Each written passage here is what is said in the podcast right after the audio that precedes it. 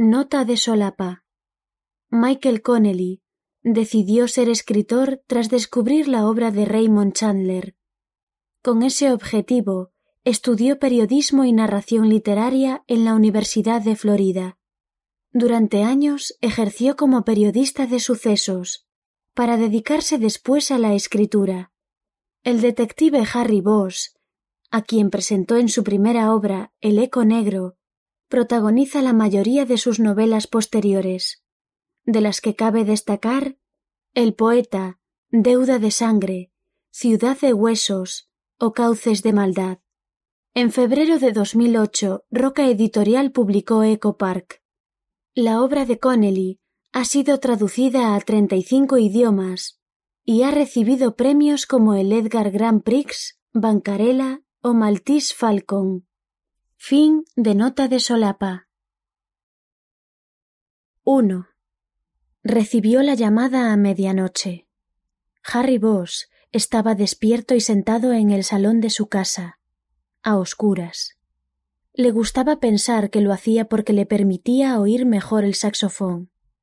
Al bloquear uno de los sentidos, agudizaba otro. Pero en el fondo sabía la verdad. Estaba esperando. La llamada era de Larry Gandel, su supervisor en homicidios especiales. Era la primera que recibía voz desde que ocupaba su nuevo puesto, y era lo que había estado esperando. Harry, ¿estás levantado? Sí. ¿Qué estás escuchando? Frank Morgan, en directo desde el Jazz Standard de Nueva York. El que oye ahora al piano es George Cables.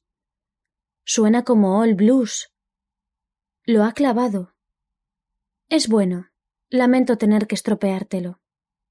Vos apagó la música con el mando a distancia.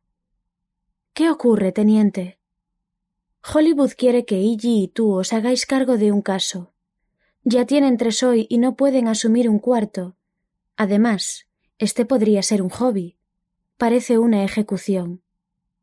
El Departamento de Policía de Los Ángeles contaba con 17 divisiones geográficas, cada una con su propia comisaría y su oficina de detectives con la correspondiente brigada de homicidios. Sin embargo, las brigadas divisionales eran la primera línea y no podían quedar empantanadas con casos de larga duración. Cuando se cometía un asesinato con cualquier clase de relación con la política, las celebridades o los medios de comunicación normalmente se asignaba a homicidios especiales, que operaba desde la División de Robos y Homicidios del Parker Center. Los casos con apariencia de ser particularmente difíciles de resolver o de extenderse en el tiempo, que invariablemente permanecían activos como un hobby, también eran candidatos claros para homicidios especiales. El caso que les ocupaba era uno de ellos. ¿Dónde es? preguntó Bosch. En el observatorio que está encima de la presa de Mulholland. ¿Conoces el sitio? Sí, he estado allí. Bosch se levantó y se acercó a la mesa del comedor. Abrió un cajón concebido para la cubertería y sacó un bolígrafo y una libretita. En la primera página de la libreta anotó la fecha y la ubicación de la escena del crimen. ¿Algún otro detalle que tenga que conocer? preguntó Bosch. No mucho, contestó Gandel. Ya te digo, me lo han descrito como una ejecución. Dos tiros en la nuca. Alguien llevó a este tipo allí arriba y le esparció los sesos por toda aquella bonita vista. Bosch asimiló la descripción un momento antes de formular la siguiente pregunta. ¿Saben quién es la víctima?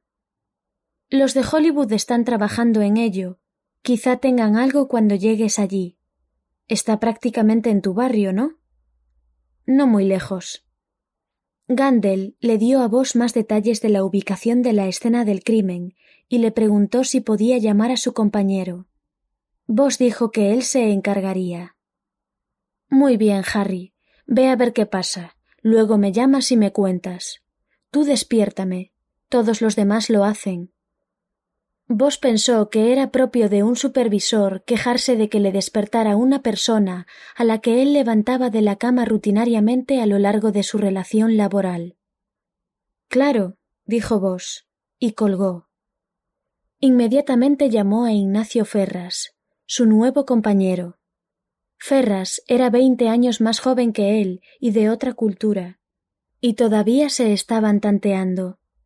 Vos estaba convencido de que, aunque sería un proceso lento, el vínculo se crearía. Siempre ocurría. Ferras, que se despertó por la llamada de Vos, se puso alerta con rapidez. Parecía ansioso por responder, lo cual estaba bien. El único problema era que vivía en Diamond Bar, y eso significaba que tardaría al menos una hora en llegar a la escena del crimen. Vos había hablado con él al respecto el día que los habían asignado como compañeros, pero Ferras no estaba interesado en trasladarse. Contaba con un sistema de reagrupación familiar en Diamond Bar y quería mantenerlo. Vos sabía que llegaría a la escena del crimen mucho antes que Ferras, y por tanto tendría que encargarse de cualquier fricción por sí solo. Arrebatar un caso a la brigada divisional siempre era un asunto delicado. La decisión normalmente la tomaban los supervisores, no los detectives de homicidios en la escena del crimen. Ningún detective de homicidios digno de su placa dorada renunciaría a un caso. Simplemente eso no formaba parte de la misión. Nos vemos allí, Ignacio, dijo Vos. Harry, ya te lo he dicho, llámame Iggy, todo el mundo lo hace. Vos no dijo nada. No quería llamarle Iggy. No creía que fuera un nombre que encajara con el peso del puesto y la misión. Confiaba en que su compañero se diera cuenta de ello y dejara de pedírselo. Pensó algo y añadió una instrucción. Que Ferras se pasara por el Parker Center de camino y cogiera un coche. Eso retrasaría unos minutos su llegada, pero Vos planeaba ir en su propio vehículo a la escena y sabía que le quedaba poca gasolina. Vale, te veo allí, se despidió Vos, sin decir ningún nombre.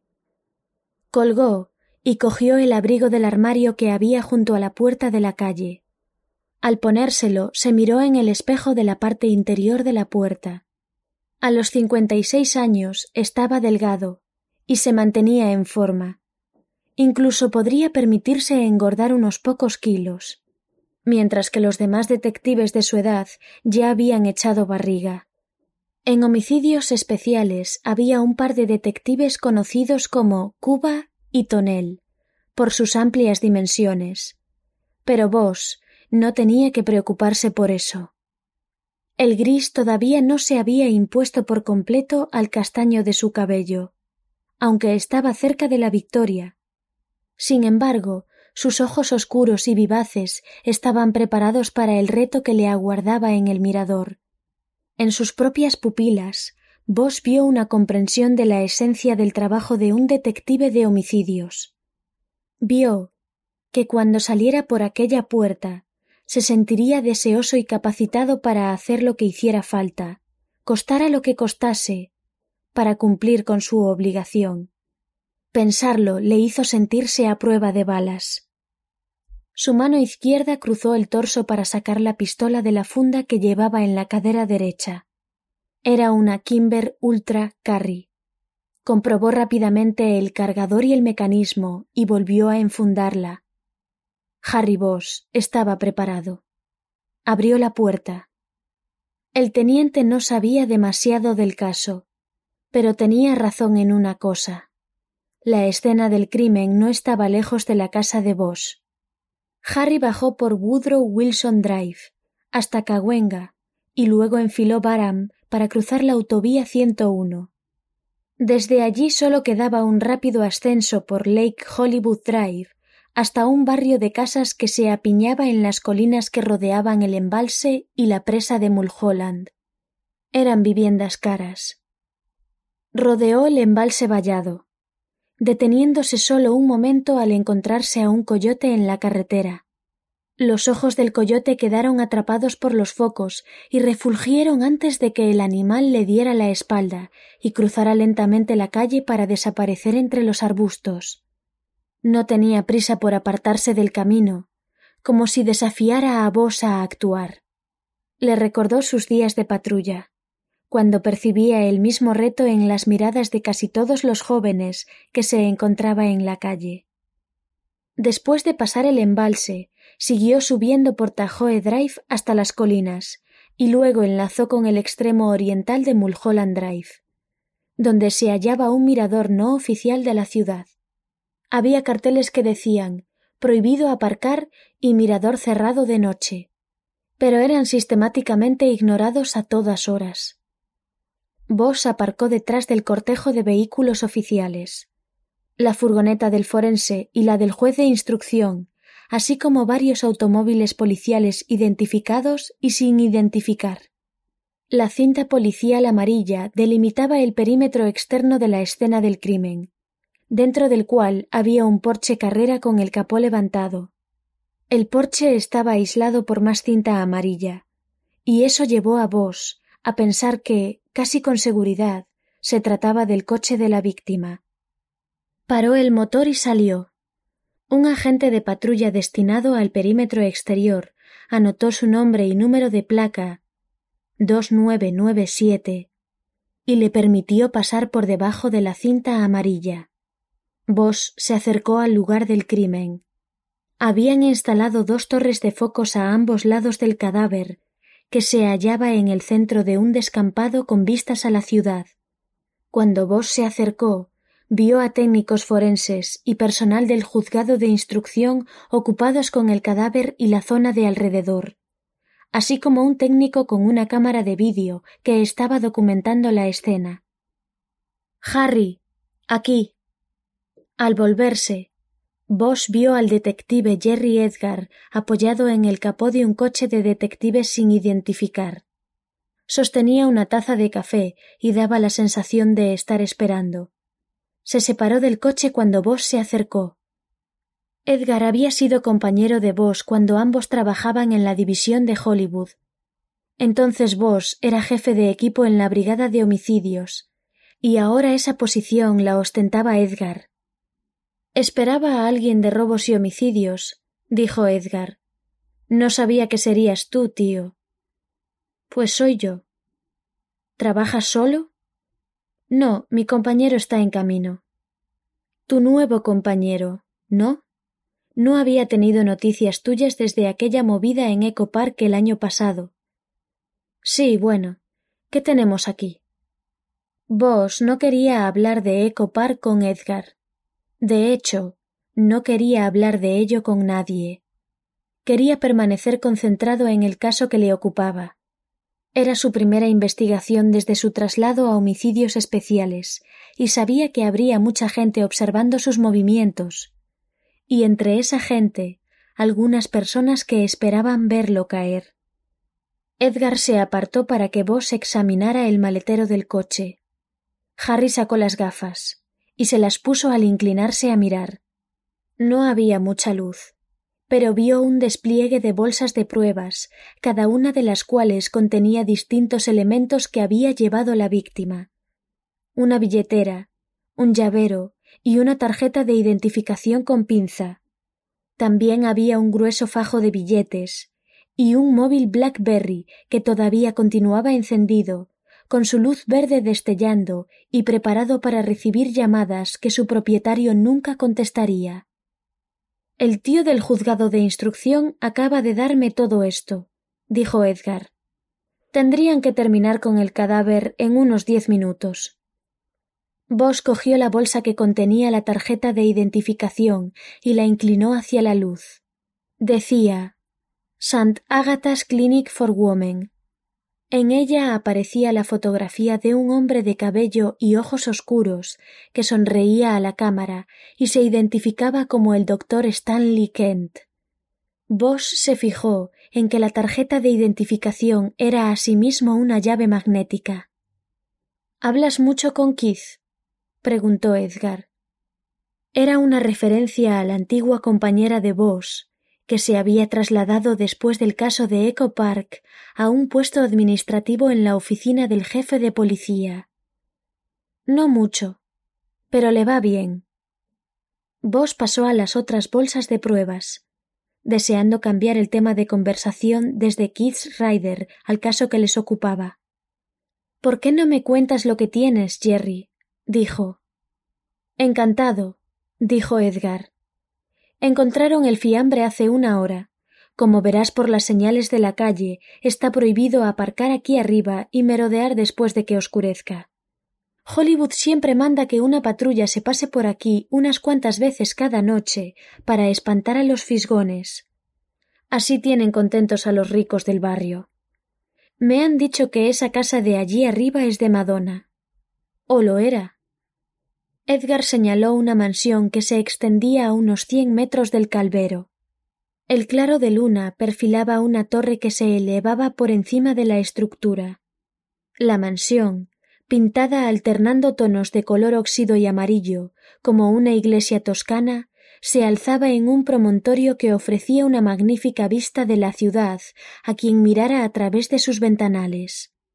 Vos imaginó a la estrella del pop en la torre, contemplando la ciudad que yacía a sus pies. Volvió a mirar a su antiguo compañero, listo para escuchar el resto del informe. El coche patrulla pasa en torno a las once y los tipos ven el porche con el capó delantero levantado. El motor está en la parte de atrás en esos porche, Harry, lo que significa que el maletero estaba abierto. Entendido. Vale, eso ya lo sabías. La cuestión es que el coche patrulla para. Los dos agentes no ven a nadie en el porche ni alrededor, así que bajan del vehículo. Uno de ellos se acerca y encuentra a nuestra víctima. Está boca abajo y presenta dos tiros en la nuca. Una ejecución, más claro el agua.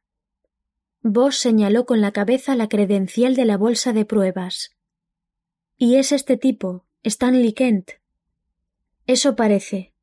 Según la credencial y la billetera, se trata de Stanley Kent, de cuarenta y dos años. Vivía en Arrowhead Drive, aquí al lado. Hemos comprobado la matrícula del Porsche y resulta que pertenece a una empresa llamada K&K Medical Scientist. Acabo de verificar a Kent en el sistema y ha salido muy limpio. Unas pocas multas por exceso de velocidad con el Porsche y nada más. Un tipo cabal. Vos asintió con la cabeza al asimilar toda la información. Yo no voy a quejarme porque me quites el caso, Harry, dijo Edgar. Tengo a un compañero en el tribunal este mes y al otro lo he dejado en la primera escena que nos ha tocado hoy. Un tres bolsas con una cuarta víctima en coma en el Queen of Angels. Voss recordó que las brigadas de homicidios de Hollywood estaban compuestas por equipos de tres personas en lugar de las parejas tradicionales. ¿Alguna posibilidad de que el tres bolsas esté relacionado con este? señaló a la reunión de técnicos en torno al cadáver del mirador. No, es un tiroteo de bandas, dijo Edgar. Creo que esto no tiene nada que ver, y me alegro de que te lo quedes. Bien, dijo Bosch. Te dejaré ir lo antes que pueda. ¿Alguien ha mirado ya el coche? La verdad es que no, os esperábamos. Vale. ¿Alguien ha ido a la casa de la víctima en Arrowhead? Todavía no. ¿Alguien ha hablado con los vecinos? Todavía no. Estamos trabajando primero la escena. Edgar obviamente había decidido enseguida que el caso se pasaría a robos y homicidios. A vos le molestaba que no hubieran hecho nada, pero al mismo tiempo sabía que desde el principio sería trabajo suyo y de Ferras, y eso no era malo. El departamento contaba con un largo historial de casos dañados o malogrados, al ser traspasados de los equipos de detectives divisionales a los del centro. Vos miró al calvero iluminado y contó un total de cinco hombres de los equipos del juez de instrucción y el forense trabajando en el cadáver o a su alrededor. Bueno, dijo, puesto que estáis trabajando primero la escena del crimen ¿Alguien ha buscado huellas de pisadas en torno al cadáver antes de dejar que se acercaran los técnicos? Vos no pudo evitar que el enfado se percibiera en su voz. Harry, dijo Edgar, cuyo tono traicionó su irritación con el enfado de vos. Por este observatorio pasan doscientas personas cada puto día. Podríamos estar buscando huellas hasta Navidad si quisiéramos tomarnos la molestia, pero teníamos un cadáver en un espacio público y necesitábamos ponernos con él. Además, parece el golpe de un profesional. Eso significa que los zapatos, la pistola, el coche y todo lo demás ya han desaparecido hace mucho. Vos asintió. Quería seguir adelante sin hacer caso de ese razonamiento. Vale, dijo sin alterarse. Entonces supongo que ya te puedes ir. Edgar asintió con la cabeza y Vos pensó que podría estar avergonzado. Como he dicho, Harry, no esperaba que fueras tú. Lo cual significaba que no habría escurrido el bulto por Harry solo por algún otro detective de robos y homicidios. Claro, dijo Vos. Entiendo. Después de que Edgar se fuese, Vos volvió a su coche y sacó la linterna Maglite del maletero. Se acercó al porche, se puso los guantes y abrió la puerta del lado del conductor, inclinándose hacia el coche para examinarlo. En el asiento del pasajero había un maletín. No estaba cerrado con llave, y al abrirlo Vos vio varias carpetas, una calculadora, algunas libretas, bolis y papeles. Volvió a cerrar el maletín y lo dejó en su sitio. Su posición en el asiento parecía indicarle que el muerto había llegado al mirador por sus propios medios. Se había encontrado con el asesino allí. Este hecho, pensó Vos, podría ser significativo. A continuación abrió la guantera y cayeron al suelo varias credenciales como la que se había hallado en el cuerpo de la víctima. Las recogió una a una y vio que cada tarjeta de acceso estaba emitida por un hospital local diferente. Ahora bien, las llaves magnéticas mostraban todas ellas el mismo nombre y foto. Stanley Kent, presuntamente el hombre asesinado en el descampado. Vos se fijó en que había anotaciones manuscritas en el reverso de varias de las tarjetas. Las examinó un buen rato. La mayoría eran números con las letras L o R al final, y concluyó que correspondían a combinaciones de cerradura. Siguió hurgando en la guantera y encontró todavía más credenciales y llaves magnéticas. Al parecer, el muerto, si es que se trataba de Stanley Kent, Tenía acceso a casi todos los hospitales del condado de Los Ángeles y contaba con las combinaciones de las cerraduras de seguridad de los mismos. Vos consideró por un momento la posibilidad de que los documentos de identificación y las correspondientes llaves fueran falsificadas y hubieran sido utilizadas por la víctima en algún tipo de estafa. Volvió a guardar todo en la guantera y la cerró. Luego miró debajo y entre los asientos, pero no encontró nada de interés. Retrocedió y se acercó al maletero abierto. El maletero era pequeño y estaba vacío, pero Vos reparó en que había cuatro muescas en la alfombrilla. Estaba claro que habían transportado en el maletero algo pesado y cuadrado, con cuatro patas o ruedas. Puesto que el maletero se encontró abierto, era probable que el objeto, fuera lo que fuese, hubiera sido robado tras el asesinato. ¿Detective? Vos se volvió y puso el haz de su linterna en el rostro del agente de patrulla, que era el mismo que había anotado su nombre y número de placa en el perímetro. Vos bajó la linterna. ¿Qué pasa? Hay un agente del FBI aquí. Pide permiso para entrar en la escena del crimen. ¿Dónde está? El agente lo condujo otra vez por debajo de la cinta amarilla. Al acercarse, Vos vio a una mujer de pie junto a la puerta abierta de su coche. Estaba sola y no estaba sonriendo. Vos sintió en el pecho el mazazo de un reconocimiento incómodo. Hola, Harry, dijo ella al verle. Hola, Rachel. 2. Vos no estaba seguro de cuánto tiempo había transcurrido desde la última vez que había visto a la agente especial del FBI, Rachel Walling. De lo que sí estaba seguro, al acercarse a la cinta, era de que desde entonces no había pasado un solo día sin pensar en ella. Sin embargo, nunca había imaginado que se encontrarían en plena noche en el escenario de un crimen.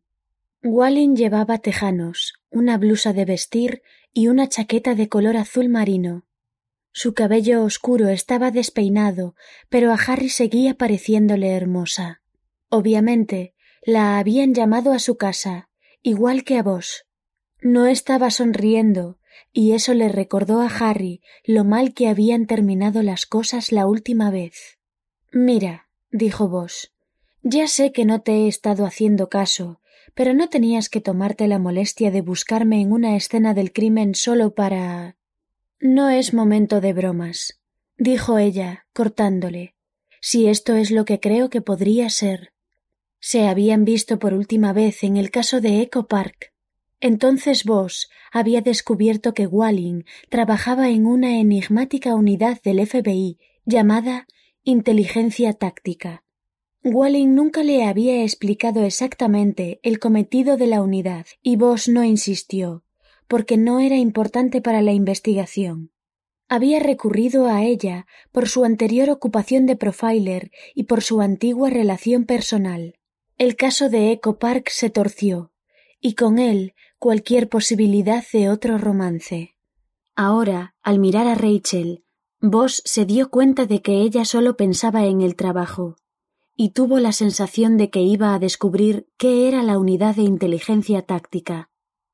¿Qué crees que podría ser? preguntó. Te lo diré cuando pueda decírtelo. ¿Me dejas ver la escena, por favor?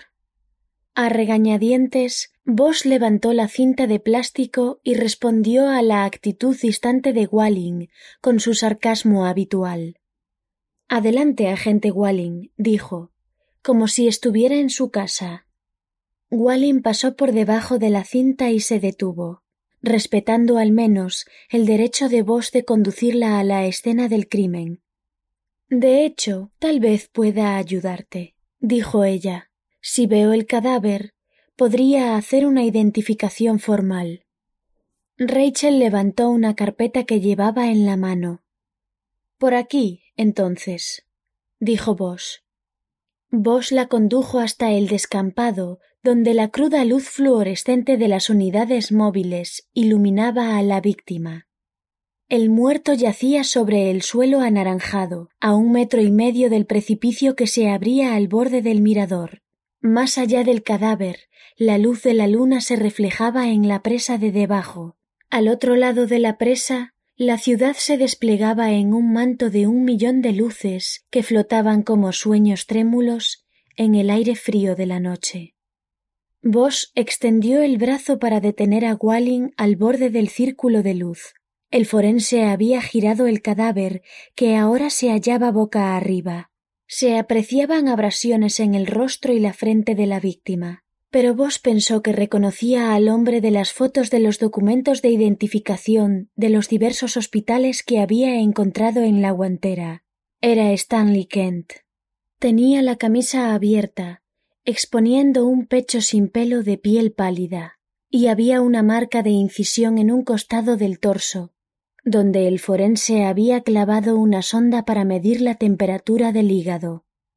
Buenas noches, Harry, dijo Joe Felton, el forense. ¿Quién es tu amiga? Pensaba que te habían puesto con Iggy Ferras. Estoy con Ferras, respondió Boss. Esta es la agente especial Walling, de la Unidad de Inteligencia Táctica del FBI. ¿Inteligencia táctica? ¿Qué será lo próximo que se les ocurra? Creo que es una de esas operaciones estilo seguridad nacional. Ya sabes, no preguntes, no lo cuentes, ese rollo. Dice que podría confirmarnos la identificación. Walling dedicó a vos una mirada que le recriminaba su comportamiento infantil. ¿Te importa que pasemos, doctor? preguntó Bosch. Adelante, Harry, ya casi hemos terminado aquí. Bosch empezó a avanzar, pero Walling se interpuso rápidamente y se colocó delante de él y bajo la fuerte luz. Sin vacilar, la agente se situó al otro lado del cadáver y abrió la carpeta. Sacó un retrato de color de veinte por quince centímetros y se agachó, sosteniendo la foto junto al rostro del cadáver. Bosch se acercó a su lado para hacer la comparación por sí mismo. Es él, dijo Walling. Stanley Kent. Bosch mostró su conformidad con un gesto y le ofreció la mano para que ella pudiera volver a pasar por encima del cadáver. Walling lo ignoró y lo hizo sin ayuda. Bosch miró a Felton, que estaba agachado junto al cadáver. Entonces, doctor, ¿quieres decirnos qué tenemos aquí? preguntó Bosch, acuclillándose al otro lado de la víctima para gozar de una mejor perspectiva. Tenemos a un hombre al que trajeron aquí, o vino por alguna razón, y le hicieron ponerse de rodillas. Felton señaló los pantalones de la víctima. Había manchas de tierra anaranjada en ambas rodillas. Alguien le disparó dos tiros en la nuca, y el hombre cayó de bruces. Las heridas faciales que ves se produjeron cuando tocó el suelo. Entonces ya estaba muerto. Vos asintió. No hay heridas de salida, añadió Felton. Probablemente utilizaron un arma pequeña, como una veintidós con efecto rebote dentro del cráneo muy eficaz. Bosch se dio cuenta de que el teniente Gandel había estado hablando en sentido figurado al mencionar que los sesos de la víctima se habían esparcido por la vista del mirador. En el futuro tendría que recordar la tendencia de Gandel a la hipérbole. ¿Hora de la muerte? le preguntó a Felton. Según la temperatura del hígado, diría que hace cuatro o cinco horas repuso el forense. A las ocho, más o menos. Este último detalle inquietó a vos. Sabía que a las ocho ya habría oscurecido y ya haría rato que todos los adoradores del anochecer se habrían marchado. Aun así, los tiros habrían resonado desde el mirador y en las casas de los riscos cercanos. Sin embargo, nadie había llamado a la policía, y el cuerpo no fue hallado hasta que un coche patrulla pasó casualmente al cabo de tres horas. Sé lo que estás pensando, dijo Felton. ¿Y el sonido? Hay una posible explicación. Chicos, dadle otra vez la vuelta. Bosch se levantó y se quitó de en medio para que Felton y uno de sus ayudantes dieran la vuelta al cadáver. Bosch miró a Walling, y por un momento ambos se sostuvieron la mirada, hasta que ella volvió a examinar el cadáver. Con el cuerpo boca abajo quedaron expuestas las heridas de bala en la nuca. El cabello negro de la víctima estaba apelmazado de sangre.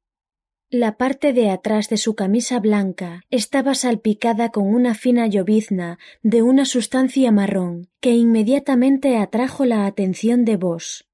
Había estado en más escenas de crimen de las que era capaz de contar, y no creía que fuera sangre lo que manchaba la camisa del muerto. Eso no es sangre, ¿no?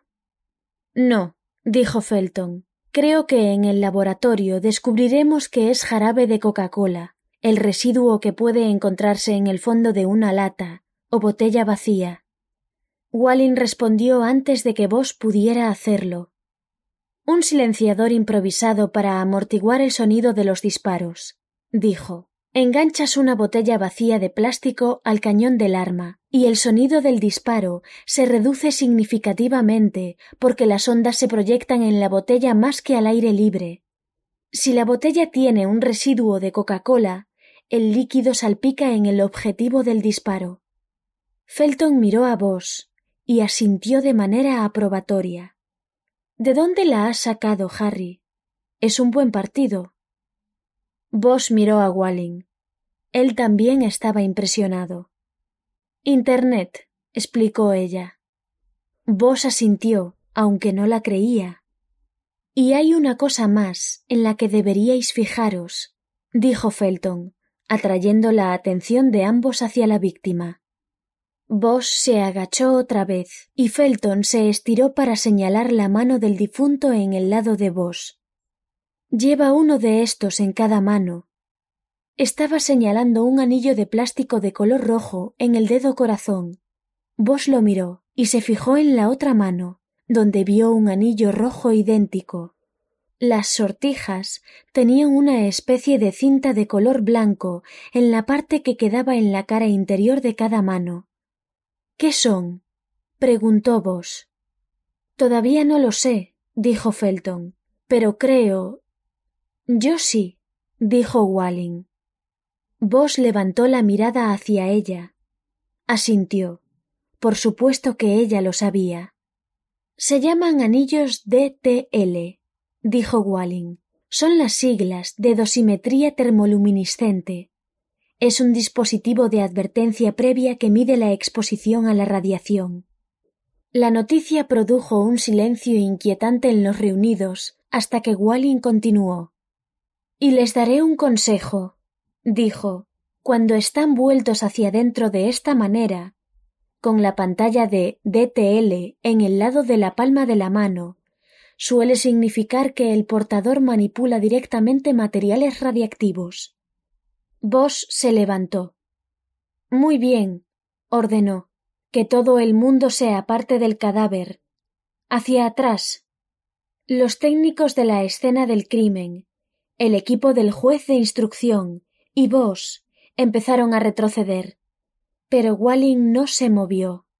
La agente del FBI levantó las manos como si estuviera convocando la atención de una congregación en la iglesia. Un momento, un momento, dijo. Nadie ha de retroceder, no pasa nada, no hay peligro. Todos se detuvieron, pero nadie volvió a sus posiciones originales.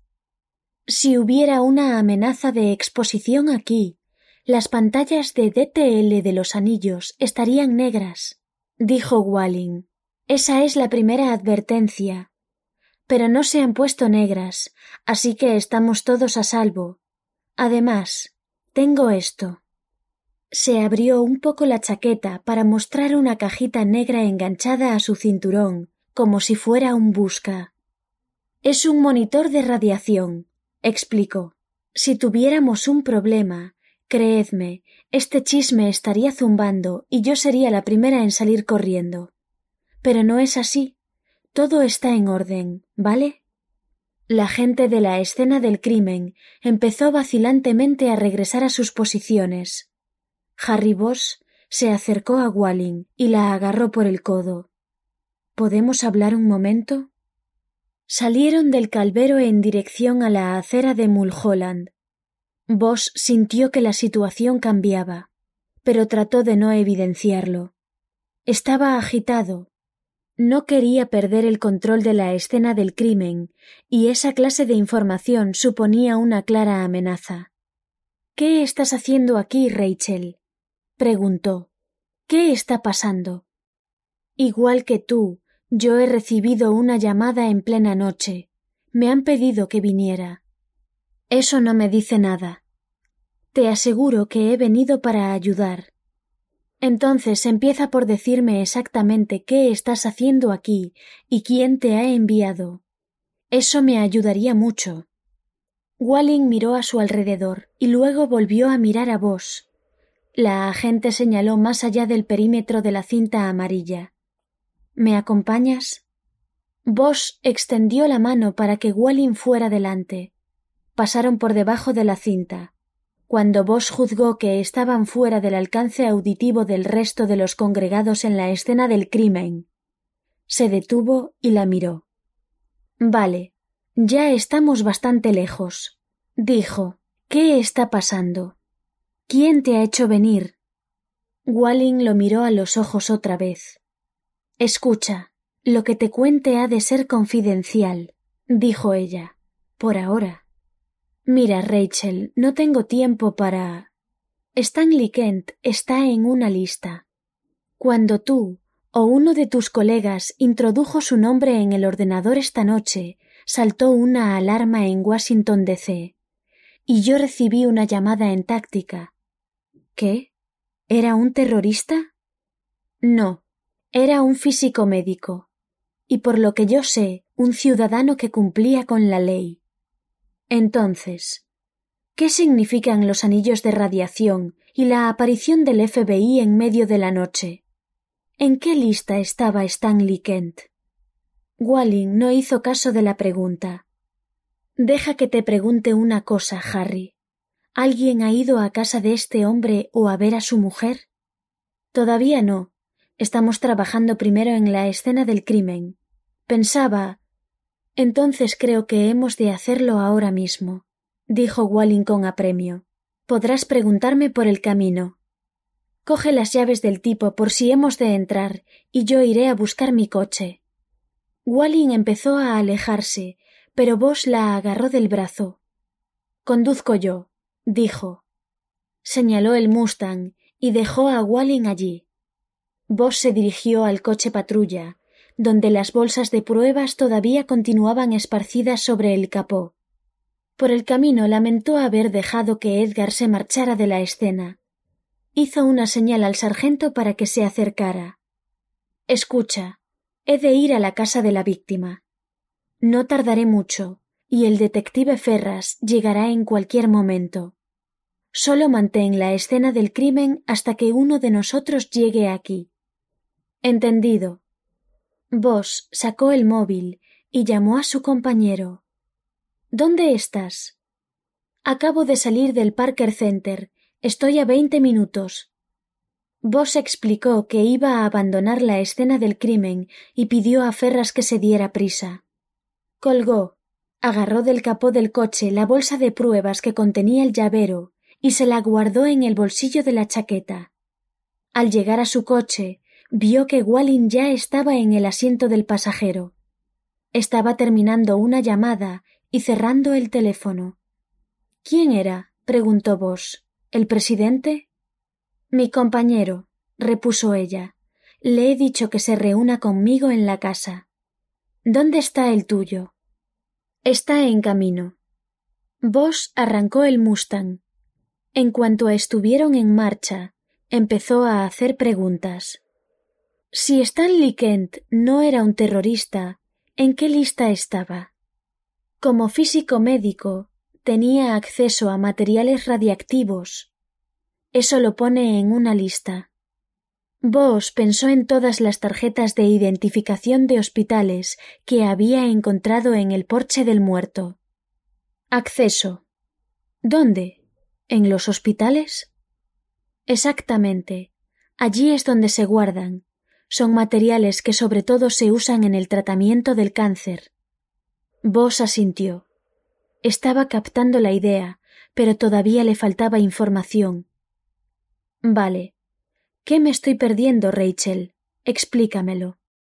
Stanley Kent tenía acceso directo a materiales que a cierta gente le gustaría tener en su poder.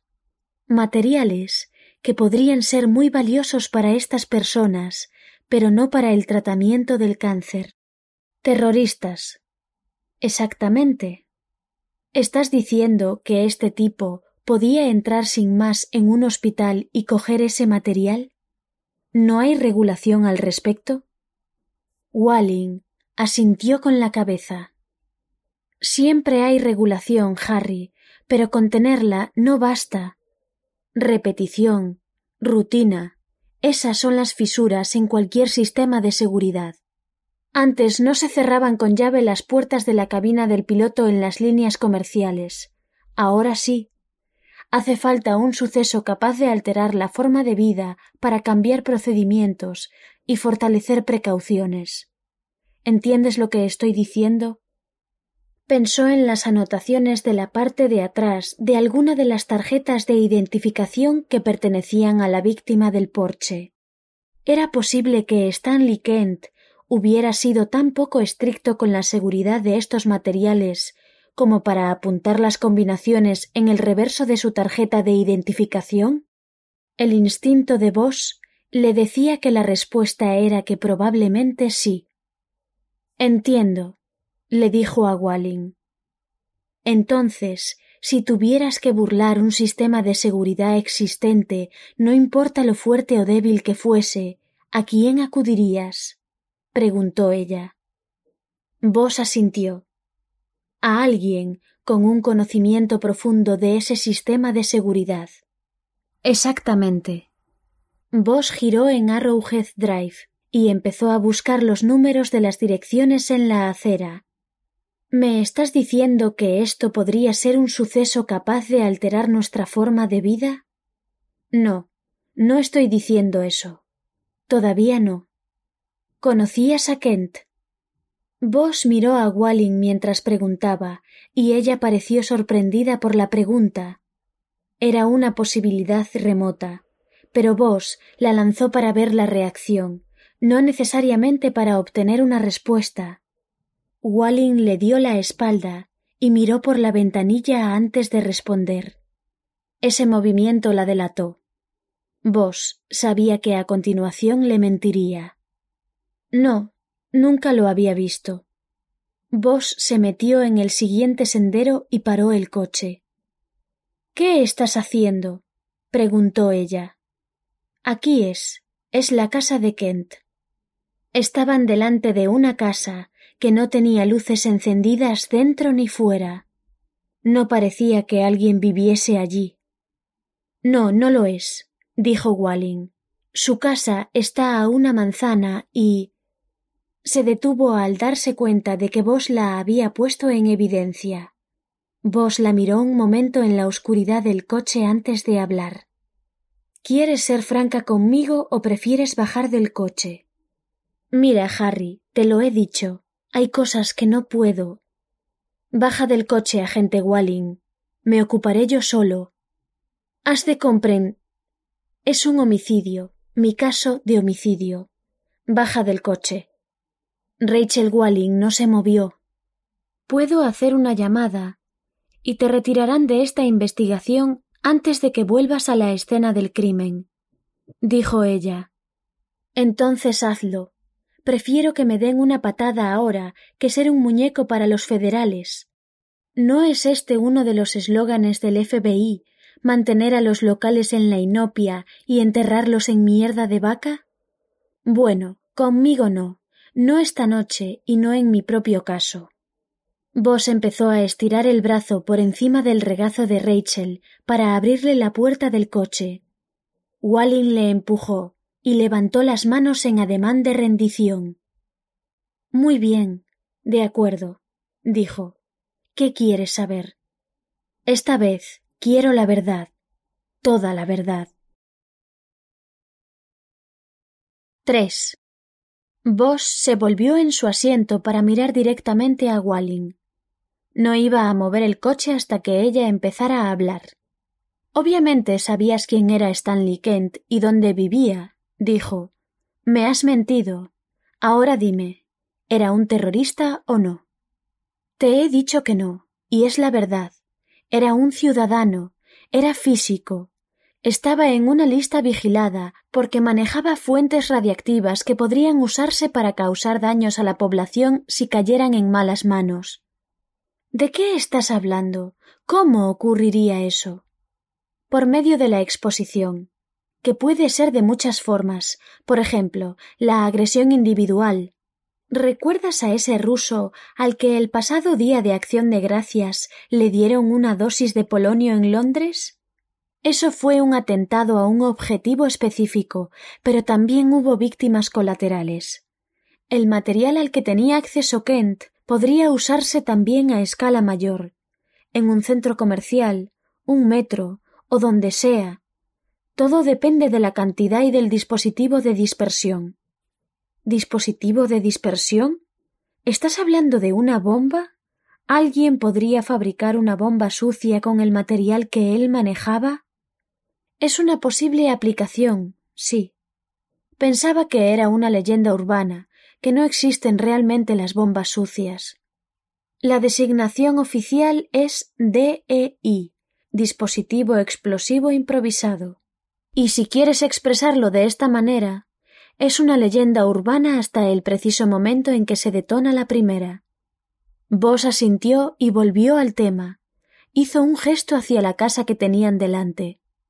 ¿Cómo sabes que esta no es la casa de Kent? Wallen se frotó la frente, como si estuviera cansada y le doliera la cabeza de oír las fastidiosas preguntas de vos. Porque he estado en su casa, ¿vale? A finales del año pasado, mi compañero y yo fuimos a casa de Kent y advertimos a él y a su esposa de los potenciales riesgos de su profesión. Hicimos una evaluación de seguridad en su casa y les dijimos que tomaran precauciones. Nos lo había pedido el Departamento de Seguridad Nacional, ¿vale? Sí, de acuerdo. ¿Y fue una medida rutinaria de la Unidad de Inteligencia Táctica y el Departamento de Seguridad Nacional o fue porque se había producido una amenaza contra él? No, no hubo una amenaza dirigida específicamente a él. Mira, estamos perdiendo. Entonces, ¿a quién? ¿Una amenaza a quién? Walling ajustó su posición en la silla y dio un bufido con exasperación. No era una amenaza contra nadie en concreto, simplemente tomamos precauciones. Hace dieciséis meses alguien entró en una clínica contra el cáncer en Greensboro, Carolina del Norte burlaron las minuciosas medidas de seguridad y se llevaron unos pequeños tubos de un radioisótopo llamado cesio 137, que en aquel entorno se usaba legítimamente en el tratamiento médico del cáncer de útero. No sabemos quién entró allí o por qué, pero se llevaron el material. Cuando se conoció la noticia del robo, alguien en el operativo antiterrorista aquí en Los Ángeles Pensó que sería buena idea incrementar la seguridad de estas sustancias en los hospitales locales y advertir a quienes tienen acceso a ellas y las manipulan de que tomaran precauciones y estuvieran alerta. ¿Podemos ir ahora? ¿Y esa eras tú? Sí, exacto. Tuvimos que poner en práctica la teoría federal del goteo. Nos tocó a mí y a mi compañero ir a hablar con gente como Stanley Kent y su esposa. Fuimos a verlos a su casa para poder llevar a cabo una evaluación de seguridad de su domicilio, a la vez que les avisábamos de que debían cubrirse las espaldas. Por esa misma razón he sido yo la que ha recibido la llamada cuando ha surgido su nombre. Vos puso marcha atrás y salió rápidamente del sendero de acceso. ¿Por qué no me lo dijiste de entrada? En la calle, el coche saltó hacia adelante cuando vos metió la marcha. Porque en Greensboro no mataron a nadie, respondió Walling desafiante. Todo este asunto podría ser algo diferente. Me pidieron que me acercara con cautela y discreción. Siento haberte mentido. Es un poco tarde para eso, Rachel. ¿Recuperasteis el cesio en Greensboro? Walling no respondió. ¿Lo recuperasteis? No, todavía no. Creen que se vendió en el mercado negro. El material en sí es muy valioso desde el punto de vista monetario, incluso si se utiliza en el contexto médico adecuado. Por eso no estamos seguros de lo que tenemos aquí. Y por eso me enviaron. Al cabo de otros diez segundos estaban en la manzana correcta de Arrowhead Drive y Boss empezó a buscar otra vez la dirección, pero Walling lo orientó. Creo que es esa de la izquierda, la de los postigos negros. Es difícil saberlo por la noche. Vos metió el coche y puso la transmisión automática en la opción aparcar antes de que el coche se detuviera. Bajó de un salto y se dirigió a la puerta. La casa estaba a oscuras. Ni siquiera la luz de encima del portal estaba encendida. Sin embargo, al acercarse vio que la puerta de la calle estaba entornada. Está abierto, dijo, Vos y Walling desenfundaron sus armas. Vos colocó la mano en la puerta y lentamente la empujó para abrirla. Con las pistolas en alto, entraron en la oscura y silenciosa casa y Vos, rápidamente, hizo un movimiento de barrido con la mano hasta que encontró un interruptor. Las luces se encendieron, iluminando una sala de estar ordenada y vacía, sin ninguna señal de problemas. Señora Kent. Walling llamó en voz alta. Luego le dijo a vos en voz más baja. Tiene esposa, sin hijos. Walling llamó una vez más, pero la casa permaneció en silencio. Había un pasillo a la derecha y Vos avanzó hacia él. Encontró un interruptor e iluminó un corredor con cuatro puertas cerradas y una estancia sin puerta. Se trataba de una oficina doméstica en cuya ventana Vos advirtió un reflejo azul procedente de la pantalla de un ordenador. Pasaron junto a la oficina y avanzaron puerta por puerta, descartando lo que parecía un dormitorio de invitados y un gimnasio privado con máquinas de cardio y colchonetas de ejercicios colgadas de las paredes. La tercera puerta daba a un lavabo de cortesía que estaba vacío y la cuarta al dormitorio principal. Entraron en el dormitorio y vos, una vez más, encendió un interruptor encontraron a la señora Kent. Estaba en la cama, desnuda, amordazada y con las manos atadas a la espalda. Tenía los ojos cerrados. Walling corrió hacia ella para ver si estaba viva, mientras Vos cruzaba el dormitorio para asegurarse de que no había peligro en el cuarto de baño ni en el vestidor. No había nadie. Al volver junto a la cama, vio que Walling había usado una navaja para cortar las bridas de plástico que habían usado para atar las muñecas y tobillos de la mujer. Rachel tapó a la mujer con la colcha. Había un inconfundible olor a orina en la habitación. ¿Está viva? preguntó Vos. Está viva. Solo se ha desmayado. La han dejado aquí así. Walling empezó a frotar las muñecas y las manos de la mujer que se habían oscurecido y amoratado por la falta de circulación sanguínea. Pide ayuda, ordenó. Vos, enfadado consigo mismo por no haber reaccionado hasta que se lo ordenaron, sacó el teléfono y salió al pasillo para llamar al centro de comunicaciones y solicitar una ambulancia. Diez minutos, dijo después de colgar y volver al dormitorio. Vos sintió que le recorría una oleada de excitación. Tenían una testigo viva.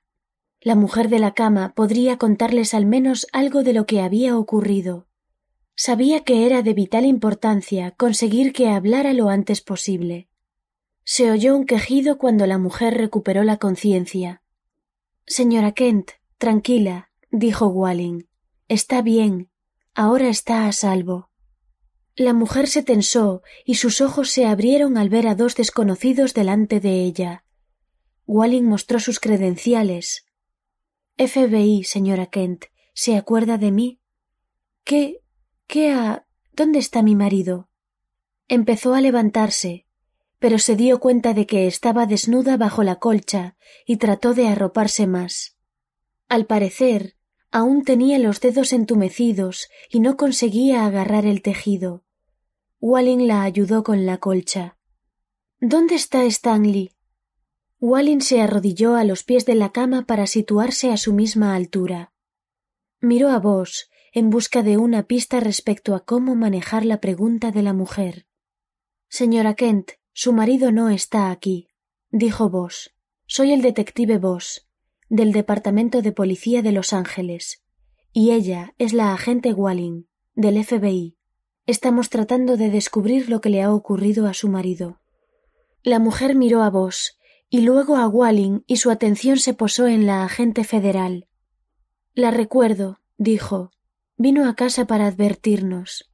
¿Es eso lo que está pasando? ¿Los hombres que estuvieron aquí tienen a Stanley? Rachel se inclinó hacia ella y le habló con voz calmada. Señora Kent, nosotros. Se llama Alicia, ¿verdad? Alicia, necesitamos que se calme un poco para que podamos hablar y posiblemente ayudarla. ¿Quiere vestirse? Alicia Kent asintió con la cabeza. Vale, le dejaremos intimidad, dijo Walling. Vístase y la esperaremos en la sala de estar. Primero déjeme preguntarle si la han herido de algún modo. La mujer negó con la cabeza. ¿Está segura? Walling no terminó como si estuviera avergonzada por su propia pregunta. Vos no lo estaba.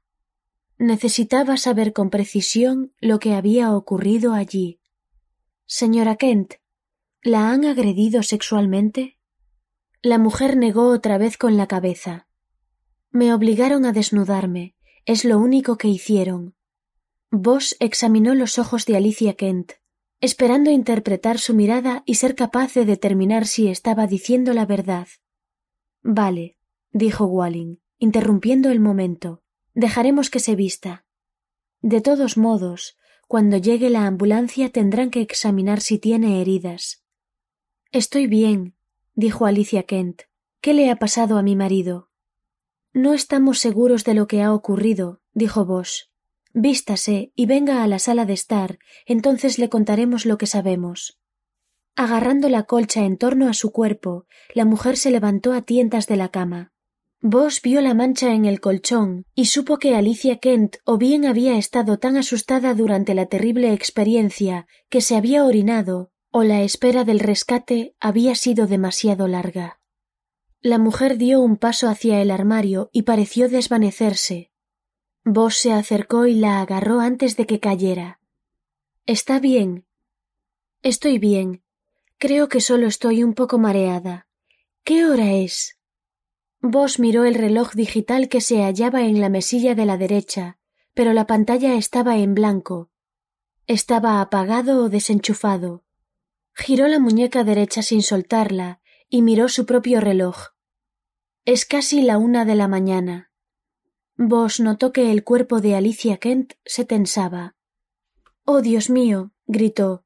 Han pasado horas. ¿Dónde está Stanley? Vos colocó las manos en los hombros de ella y la ayudó a ponerse erguida. Vístase y hablaremos, dijo. La mujer caminó vacilantemente hasta el armario y abrió la puerta. Había un espejo de cuerpo entero en el lado exterior de la puerta. Cuando ella la abrió, Vos se encontró con su propio reflejo.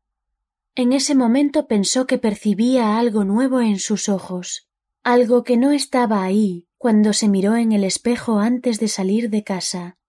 Una expresión de incomodidad, quizá incluso miedo a lo desconocido. Decidió que era comprensible. Había investigado un millar de casos de homicidio en su carrera, pero nunca uno que tomara la dirección en la que ahora se estaba adentrando. Quizá el temor era razonable. Alicia Kent descolgó un albornoz blanco y se lo llevó al cuarto de baño. Dejó abierta la puerta del armario y Vos tuvo que apartar la mirada de su propio reflejo. Walling salió de la habitación y Vos la siguió. ¿Qué opinas? preguntó ella al recorrer el pasillo. Opino que tenemos suerte de tener una testigo, repuso Vos. ¿Podría contarnos lo que ocurrió? Ojalá. Vos decidió llevar a cabo una nueva revisión de la casa mientras esperaban a Alicia Kent. Esta vez registró el patio de atrás y el garaje, y otra vez todas las habitaciones. No vio nada fuera de lugar, aunque se fijó en que el garaje de dos plazas estaba vacío. Si los Kent tenían otro coche además del porche, no estaba en la propiedad. Harry se quedó en el patio de atrás, mirando el cartel de Hollywood, y llamó otra vez a la central de comunicaciones para pedir que enviaran un segundo equipo forense para procesar la casa de Kent. También consultó el tiempo estimado de llegada de la ambulancia que venía a examinar a Alicia Kent, y le dijeron que aún estaba a cinco minutos. Y habían pasado los diez minutos que era el tiempo estimado de llegada. A continuación llamó al teniente Gandel a su casa. Lo despertó. Su supervisor escuchó con atención mientras Bosch lo ponía al corriente. La intervención federal y la creciente posibilidad de que estuvieran ante un acto de terrorismo le dio que pensar a Gandel. Bueno, dijo cuando Bosch hubo terminado, parece que voy a tener que despertar a alguna gente. Se refería a que iba a tener que dar noticias del caso y de las dimensiones que estaba tomando a sus superiores en el departamento. La última cosa que quería o necesitaba un teniente de robos y homicidios era que lo llamaran a la oficina del jefe de policía por la mañana y le preguntaran por qué no había alertado inmediatamente del caso y sus crecientes implicaciones a sus superiores. Vos sabía que Gandel actuaría para protegerse, así como para buscar instrucciones de arriba. A vos le parecía bien y lo esperaba, pero también le dio que pensar.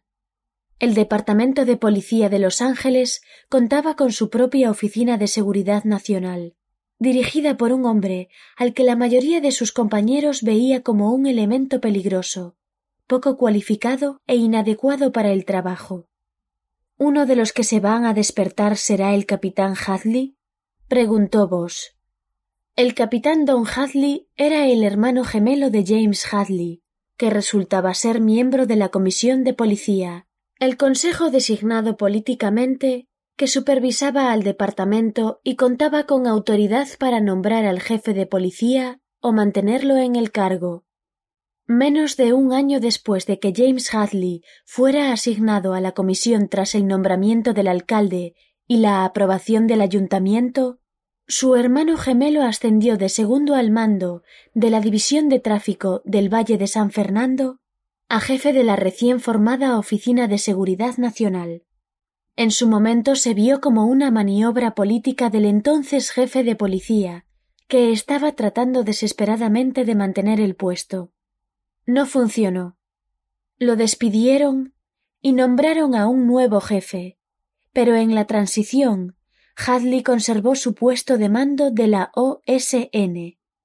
El cometido de la OSN consistía en interactuar con las agencias federales y mantener un flujo de datos de inteligencia.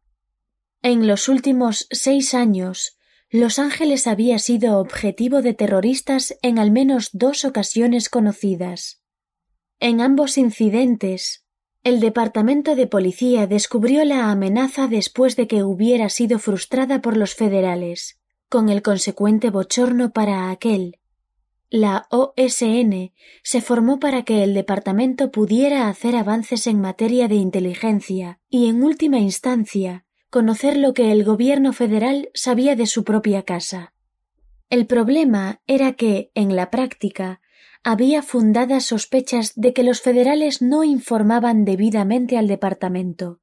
Para ocultar este fracaso y justificar su posición y su unidad, el capitán Hadley se había aficionado a las conferencias de prensa apoteósicas y a presentarse con sus hombres de negro de la OSN en cualquier escena del crimen donde hubiera una posibilidad, aunque fuera remota, de implicación terrorista.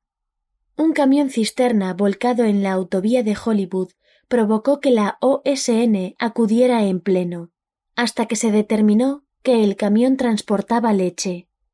Un tiroteo en un templo rabínico de Westwood causó la misma respuesta, hasta que quedó claro que el incidente había sido producto de un triángulo amoroso. Y así sucesivamente. Después del cuarto tiro por la culata, el jefe de la OSN fue bautizado con un nuevo nombre entre la tropa.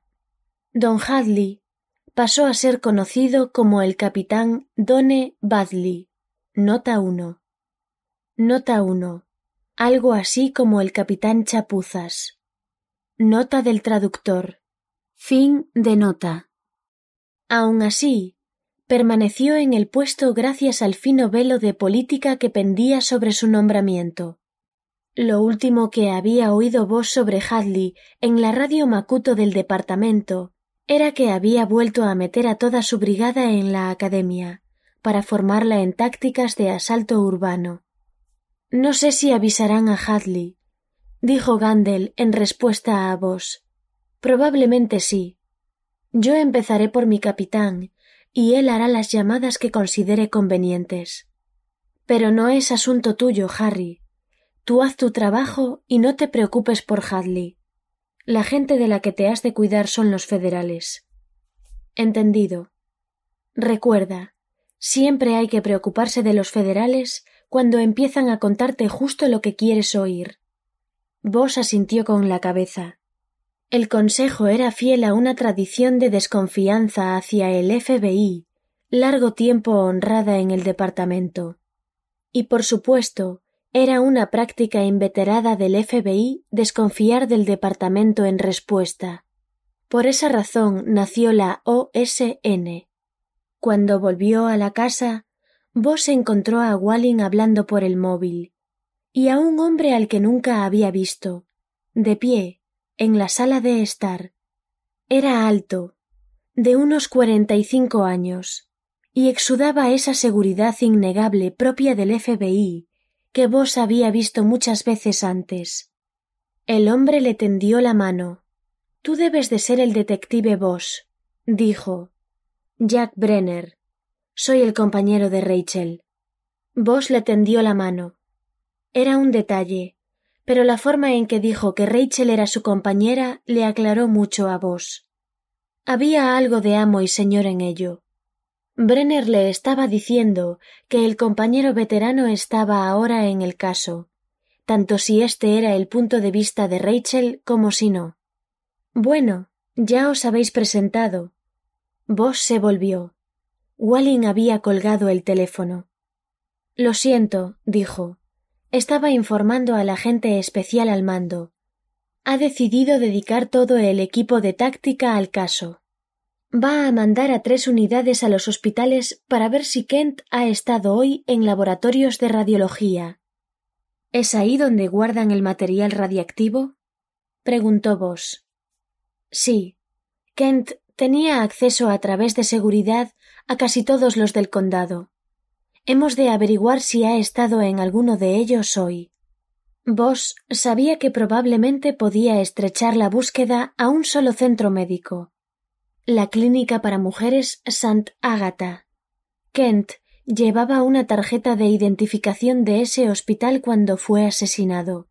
Walling y Brenner no lo sabían, pero Vos decidió no contárselo todavía.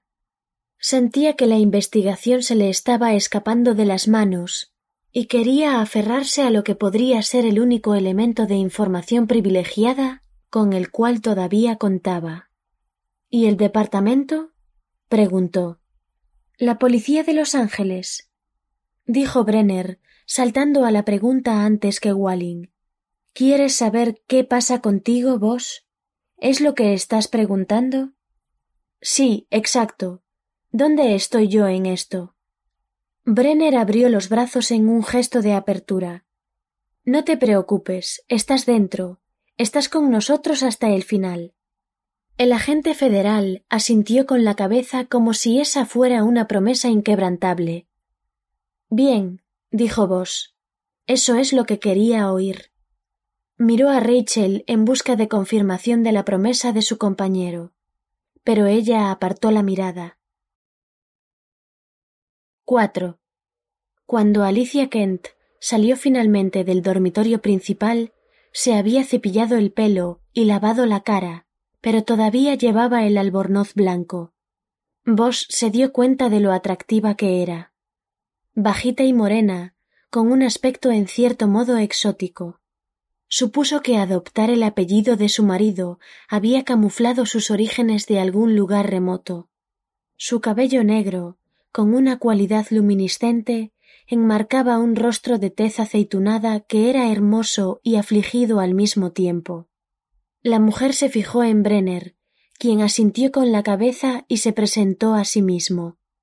Alicia Kent parecía tan aturdida por lo que estaba ocurriendo que no dio muestras de reconocerlo, aunque antes sí se había acordado de Walling. Brenner la dirigió al sofá y le pidió que se sentara. ¿Dónde está mi marido? preguntó, esta vez con una voz que era más fuerte y más calmada que antes. Quiero saber qué está pasando. Rachel se sentó a su lado, preparada para consolarla si era necesario. Brenner ocupó una silla al lado de la chimenea. Vos permaneció de pie. No le gustaba estar cómodamente sentado cuando tenía que dar esta clase de noticias. Señora Kent, dijo Vos, tomando la delantera en un esfuerzo por mantener el control del caso. Soy detective de homicidios. Estoy aquí porque esta noche hemos encontrado el cadáver de un hombre que creemos que es su marido. Lamento mucho decirle esto. La cabeza de Alicia Kent cayó hacia adelante al recibir la noticia. Inmediatamente levantó las manos para cubrirse la cara. Un escalofrío le recorrió el cuerpo y se oyó un gemido de impotencia tras sus manos. Entonces rompió a llorar, y los profundos sollozos agitaron tanto sus hombros que tuvo que bajar las manos y agarrarse el albornoz para evitar que se abriera. Rachel se acercó y le puso la mano en la nuca. Brenner se ofreció a ir a buscar un vaso de agua y ella asintió con la cabeza. Mientras Brenner estuvo ausente, Vos estudió a la mujer, observando las lágrimas que resbalaban por sus mejillas. Llamaban trabajo sucio a decirle a alguien que su ser querido había muerto. Lo había hecho centenares de veces, pero era algo que nunca se hacía bien y a lo que uno nunca se acostumbraba. También se lo habían hecho a él. Cuando su propia madre fue asesinada hacía más de cuarenta años, un policía le dio la noticia cuando acababa de salir de la piscina del orfanato. Su reacción fue volver a tirarse al agua y tratar de no volver a salir a flote. Brenner le entregó el vaso y la nueva viuda se bebió la mitad del agua de golpe. Antes de que nadie pudiera plantear una pregunta, llamaron a la puerta y Vos acudió a abrir. Dejó pasar a dos auxiliares médicos que llevaban grandes cajas de material y se apartó mientras ellos se acercaban para hacer un reconocimiento físico de la mujer. Hizo una seña a Walling y Brenner para ir a la cocina y poder hablar en susurros. Se dio cuenta de que deberían haberlo comentado antes. Bueno, ¿cómo queréis manejarlo? preguntó Vos. Brenner extendió las manos como si estuviera abierto a propuestas. Yo diría que mantengas la voz cantante, dijo el agente. Intervendremos cuando haga falta. Si no te gusta, podría. No, está bien, yo me encargaré. Miró a Walling, esperando una objeción. Sin embargo, a ella le pareció bien. Vos se volvió para salir de la cocina, pero Brenner lo detuvo. Vos, quiero ser franco contigo, dijo. Vos se volvió. ¿Y eso qué significa? Significa que he estado indagando. Se cuenta que. ¿Qué quiere decir que has estado indagando? ¿Has hecho preguntas sobre mí? He de saber con quién trabajamos. Lo único que sabía de ti antes de esto era lo de Eco Park. Quería. Si tienes preguntas, puedes hacérmelas a mí. Brenner levantó las manos con las palmas hacia afuera. Al parecer, era su gesto característico. Perfecto, dijo. Boss salió de la cocina y se quedó en la sala de estar esperando a que los médicos terminaran con Alicia Kent. Se fijó en que uno de los hombres le estaba poniendo algún tipo de crema en las marcas de las rozaduras de muñecas y tobillos. El otro estaba tomándole la presión. Le habían aplicado vendajes en el cuello y en una muñeca, aparentemente cubriendo heridas que Vos no había advertido antes. Su teléfono vibró y volvió a la cocina para responder la llamada. Se fijó en que Walling y Brenner no estaban, presumiblemente se habían ido a alguna otra parte de la casa. Vos se puso ansioso, porque no sabía qué estaban buscando.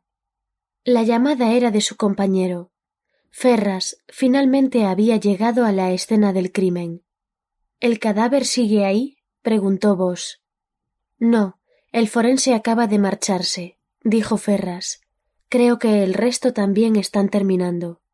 Vos lo puso al día respecto al rumbo que parecía estar tomando el caso, refiriéndose a la implicación federal y los materiales potencialmente peligrosos a los que tenía acceso Stanley Kent. A continuación, le instruyó para que empezara a buscar en las casas vecinas testigos que pudieran haber visto u oído algo relacionado con el asesinato de Kent. Sabía que era una posibilidad remota, porque nadie había llamado al 911, el número de emergencias, después de los disparos. ¿Quieres que lo haga ahora, Harry? Es de noche y la gente está durmiendo. Sí, Ignacio, has de hacerlo ahora. A vos no le preocupaba despertar a la gente, aunque muy posiblemente el generador que daba potencia a los focos de la escena del crimen ya habría despertado a los vecinos de todos modos. Era preciso peinar el barrio, y siempre era mejor encontrar testigos antes que después. Cuando Vos salió de la cocina, el personal médico ya había recogido sus cosas. Se estaban yendo, le dijeron que Alicia Kent estaba físicamente bien y que únicamente presentaba heridas menores y abrasiones en la piel. También dijeron que le habían dado una píldora para ayudarla a calmarse y un tubo de crema para que continuara aplicándosela sobre las rozaduras en muñecas y tobillos. Rachel volvía a estar sentada en el sofá al lado de Alicia Kent, y Brenner había vuelto a ocupar su lugar junto a la chimenea. Boss se sentó en la silla situada justo enfrente de Alicia Kent, al otro lado de la mesita de café. Señora Kent, empezó. Lamentamos mucho su desgracia y el trauma por el que ha de estar pasando, pero es muy urgente que avancemos con rapidez en la investigación. En un mundo perfecto esperaríamos hasta que